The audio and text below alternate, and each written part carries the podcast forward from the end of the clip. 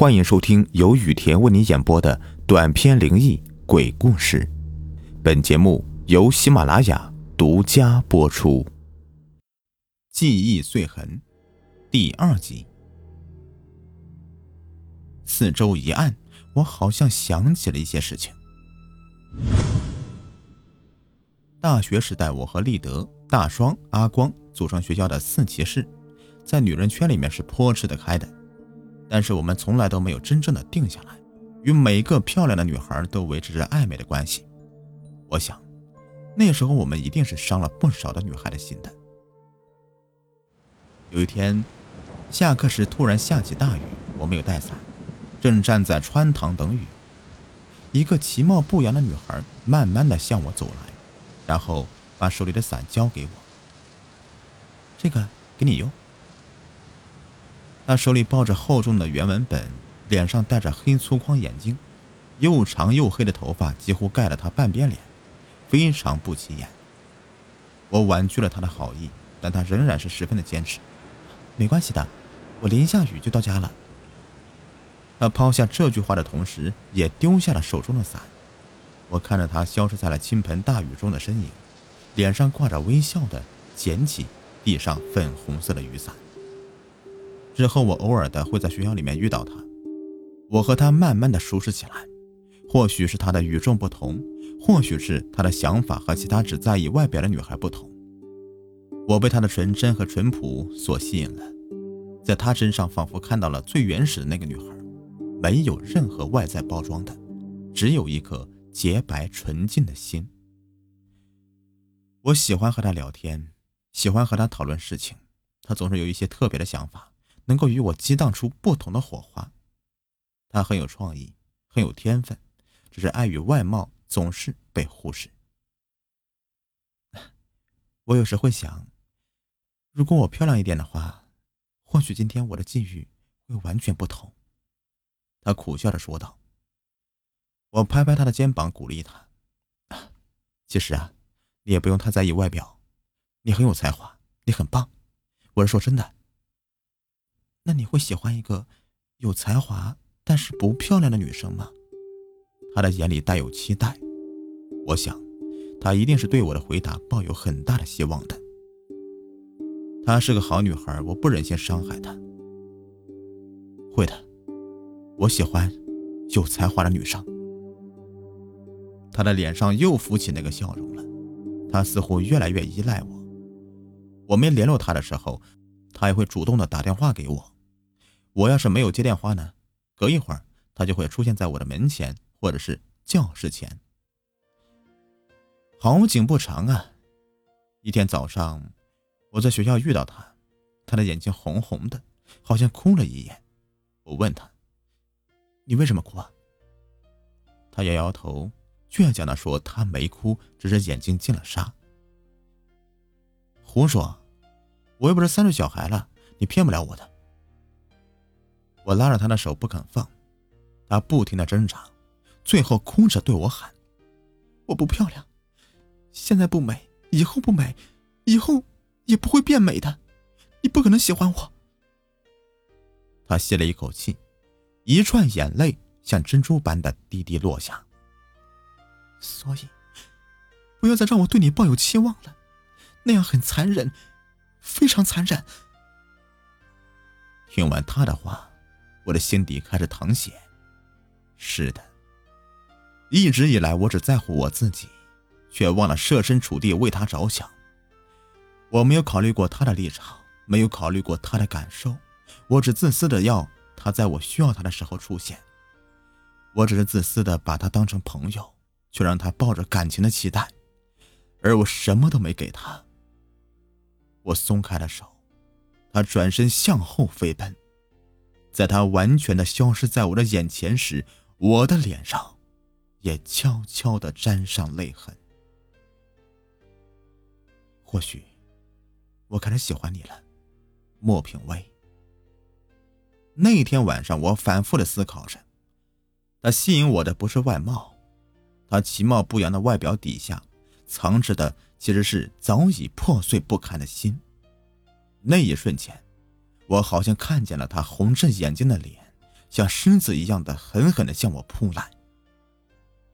隔天，我起了个大早，到威家楼下等着他出门。我要告诉他，昨天晚上我想了一整夜了，我还是想要他这个朋友。我认为他的外表并不会影响什么，因为我觉得自己已经开始喜欢上他的内心了。那个最真实的他，没有伪装，没有虚假，不像其他女孩浓妆艳抹的脸，没有流行漂亮的衣服，但这就是薇，就是薇最原始的样子。而我发现自己越来越喜欢这样的纯真的薇了。不久，薇。就出来了，我走了过去，看着他的眼睛，真诚的说：“当我女朋友，好吗？”薇似乎觉得有点意外，脸一红，她嘴角微微上扬，轻轻的点了点头。我一睁开眼，立德正要端起杯子，他看着我，露出怪异的微笑。你记得吗？阿光追着问。我轻轻的点了点头，阿光轻哼一声：“嗯，我就说嘛，你怎么可能会忘记莫品薇那个女人？”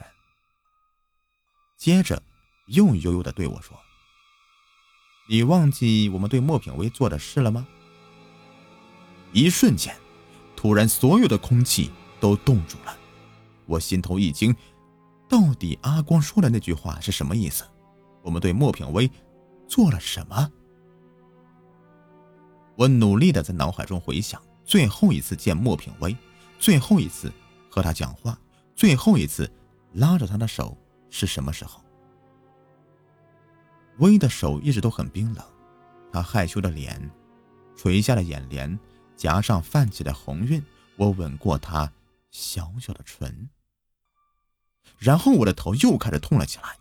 我甩甩头，睁开双眼，阿光和立德同时把脸往我这边凑。我往后一退，摔了一跤，脑袋重重的在地上磕了一下子。我的脑子里再次出现那个泛黄的画面。薇很认真的讨好我，知道我喜欢喝红豆汤，他总是到我租的房子里为我煮红豆汤，我们一起度过了许多欢乐的时光。直到后来，我出差越来越多，常常。他来家里面煮红豆汤，但我却临时接到电话，必须出门，于是只好放他一个人待在我家里。我回来的时候，他已经离开了。冰箱里保鲜膜盖着一锅只喝了一小碗的红豆汤，屋子里面打扫的干干净净的，晾在窗台的衣服和袜子已经收进来了，而且叠放好放进衣柜里。客厅的电视遥控器底下压着一张纸条。上面是微娟秀的字迹。我先回去了，衣服收好了，房子也打扫好了，红豆汤在冰箱里。我点点头，这些我都发现了。我带了一些你的被单回去洗了，等洗好再还给你。记得要吃感冒药哦。晚安。我看完纸条，在沙发上坐了下来。哎带走我的被单回去洗，那等下睡觉要干什么呀？这个傻女孩。我叹了一口气，但随即就接了一个苦笑。她真是天真善良，而且热心的。我看得出来，她很爱我，她也很认真的想要让我开心。我把纸条揉成一团，随手丢到了垃圾桶里。走回房间一看，床单和被单都换好了。是我喜欢的花草系列。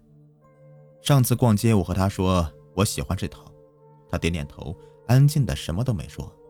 哼，原来他早就偷偷的计划要送给我了。我坐在床上，摸了摸柔细的治疗，心头涌起了莫名的感动。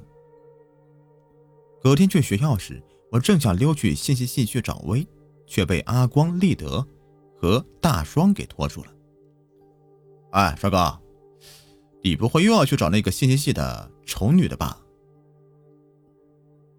从我们交往以来，这几个朋友呢就一直在批评薇，心里面突然痛起来。薇不漂亮的外貌被这些以貌取人的家伙拿过来说嘴，而这些人又是我最好的大学死党。过去或许我也常做这样的事情，可自从我遇见了薇，深入了解薇以后，我发现她的美丽不在外表，而在内心以及才华，只是他们都不知道而已。现在的我正一步一步的让薇踏进我的心房。好了好了，你们别说了。我不想听，我制止他们再继续下去。我不要他们破坏薇在我心中建立起来的美好形象。阿光酸溜溜的说道：“丑女就是丑女，跟只青蛙似的。”我挥了阿光一拳，接着我们就打在一起了。大双和立德赶紧将我们两人拉开。阿光不满的嚷道：“你妈的，现在为了一个丑女和好兄弟翻脸是吧？”哎，你给我闭嘴！不要左一个丑女，右一个丑女的啊！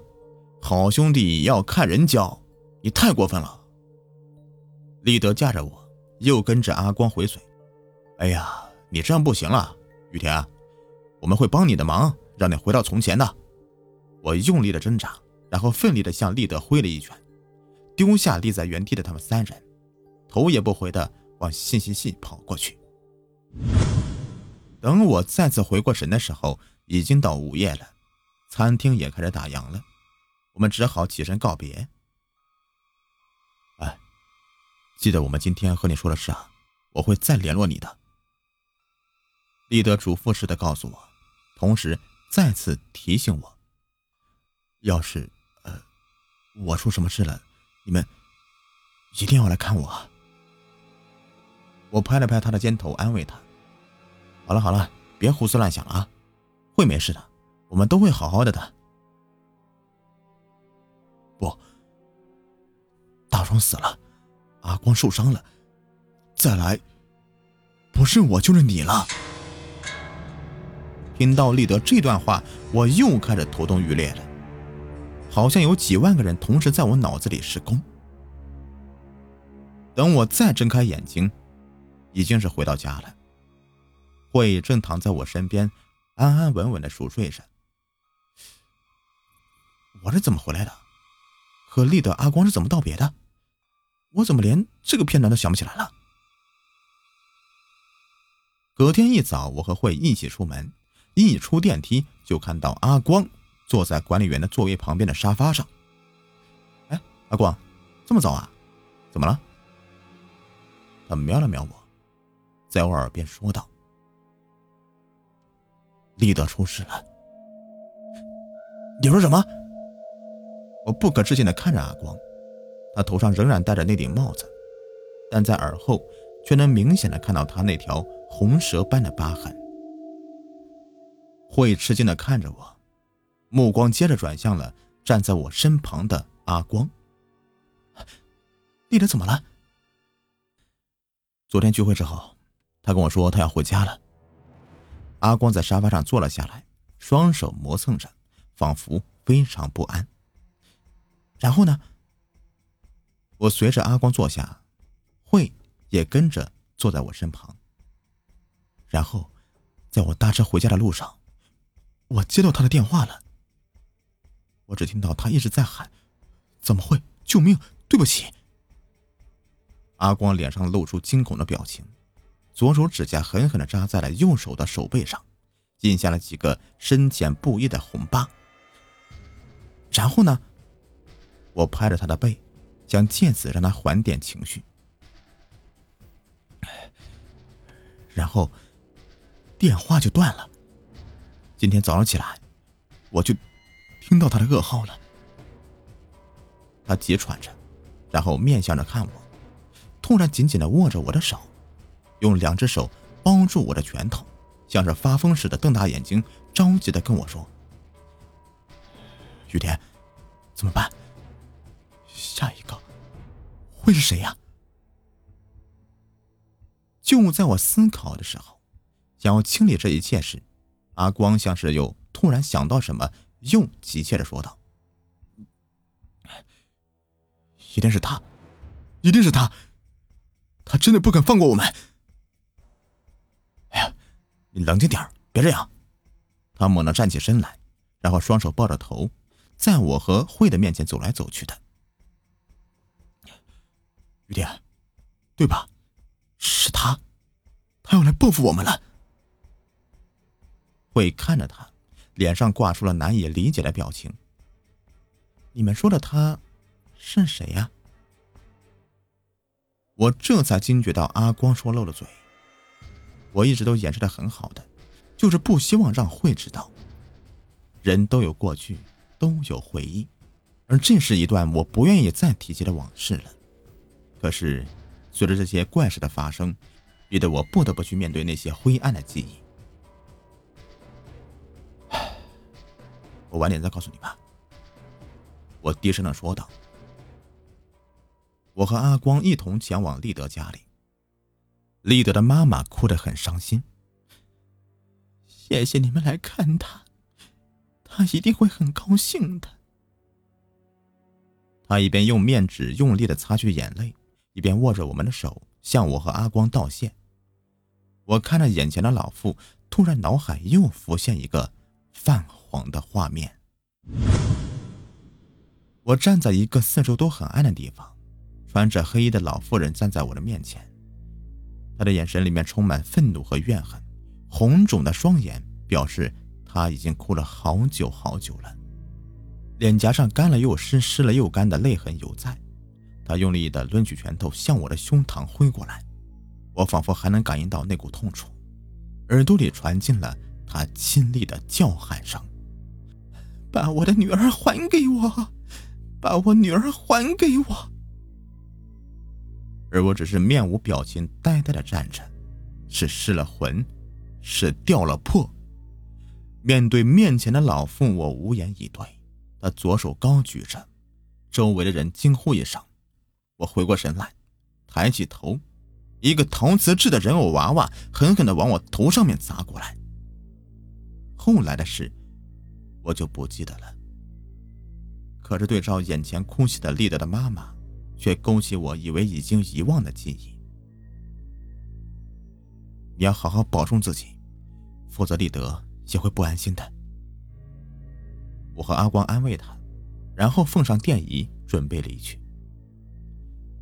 就在我们正要发动车子的时候，立德的妈妈突然冲出来，出现在车窗旁，用力的瞧着，我和阿光都吓了一跳。然后惊魂未定的按下车窗，怎么了？他的手上拿着一个牛皮纸袋，看起来沉甸甸的，装了不少东西。他把纸袋递给我们，然后缓缓的说：“这个是立德交代的，他说你们一定会来的，这个是要交给你们。”我和阿光四目相视，怔了一下。但随即接过那包，希望能够解开这一团迷雾的纸袋。现在只有我们能够救自己了。我和阿光找了个公园坐下来，手里抱着那个牛皮纸袋，却没有勇气将它打开。细探里头究竟是藏着什么？阿光点了好几根烟，一根接着一根的。他看着我，我也看着他。周围有好几个孩子正在玩溜滑梯，还有追逐玩捉迷藏的小朋友。我以前好像也和薇一起来过这个公园，手牵着手在月光下面漫步。他喜欢荡秋千，我则在后面轻轻的推他。他荡得很高，笑容很灿烂。即使没有靓丽的外貌，但在那一刻，月光照耀着他，却像女神一样的神圣而不可亵渎。想起这些，我的头不禁又隐隐作痛起来。雨薇的回忆令我好奇又害怕。我所遗忘的事情，那些断了的回忆，最近发生这些怪事，全部都与薇有关系。但是，他到底在哪里呢？他到底发生了什么事情？最后我们是在什么时候见面的？在哪里见面？后来又是怎么分开的？我一点印象都没有。阿光用脚踩熄了最后一根抽完的烟，然后转头看了看我：“怎么样？你准备好了吗？”我大概猜出他的意思了，是纸袋，是该让里头这些东西重见天日的时候了。我点了点头，将纸袋交给他，然后像个孩子似的期待着将会发现的东西。只是不知道会了惊喜，还是更深一层的恐惧呢？阿光拆开纸袋，里面是一些信。然后有另外一包小一点的纸袋，里面装的东西，还有一本日记。我们先是看了看那些信，出乎意料的是，那些信竟然是我写的，收件人则是威。我写了好多好多的信呢，而威也有信回给我。看来那个时候，我们不只是生活中相处接触，同时也靠着书信在联络及培养感情。我和阿光分别读了几封信，然后再互相交换。最后一封信是薇在毕业典礼前的一周左右，而我写给他的信，则是在那封信回信之前的前三天左右。我的信里面写满了歉意。我在信里面告诉他，其实我很喜欢他，只是不到爱的地步。我希望他能够理解，我们只能当好朋友，可以当知己。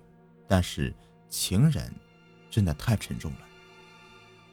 而薇的回信很短，只有短短的“我知道了，以后不会再打扰你了，抱歉。”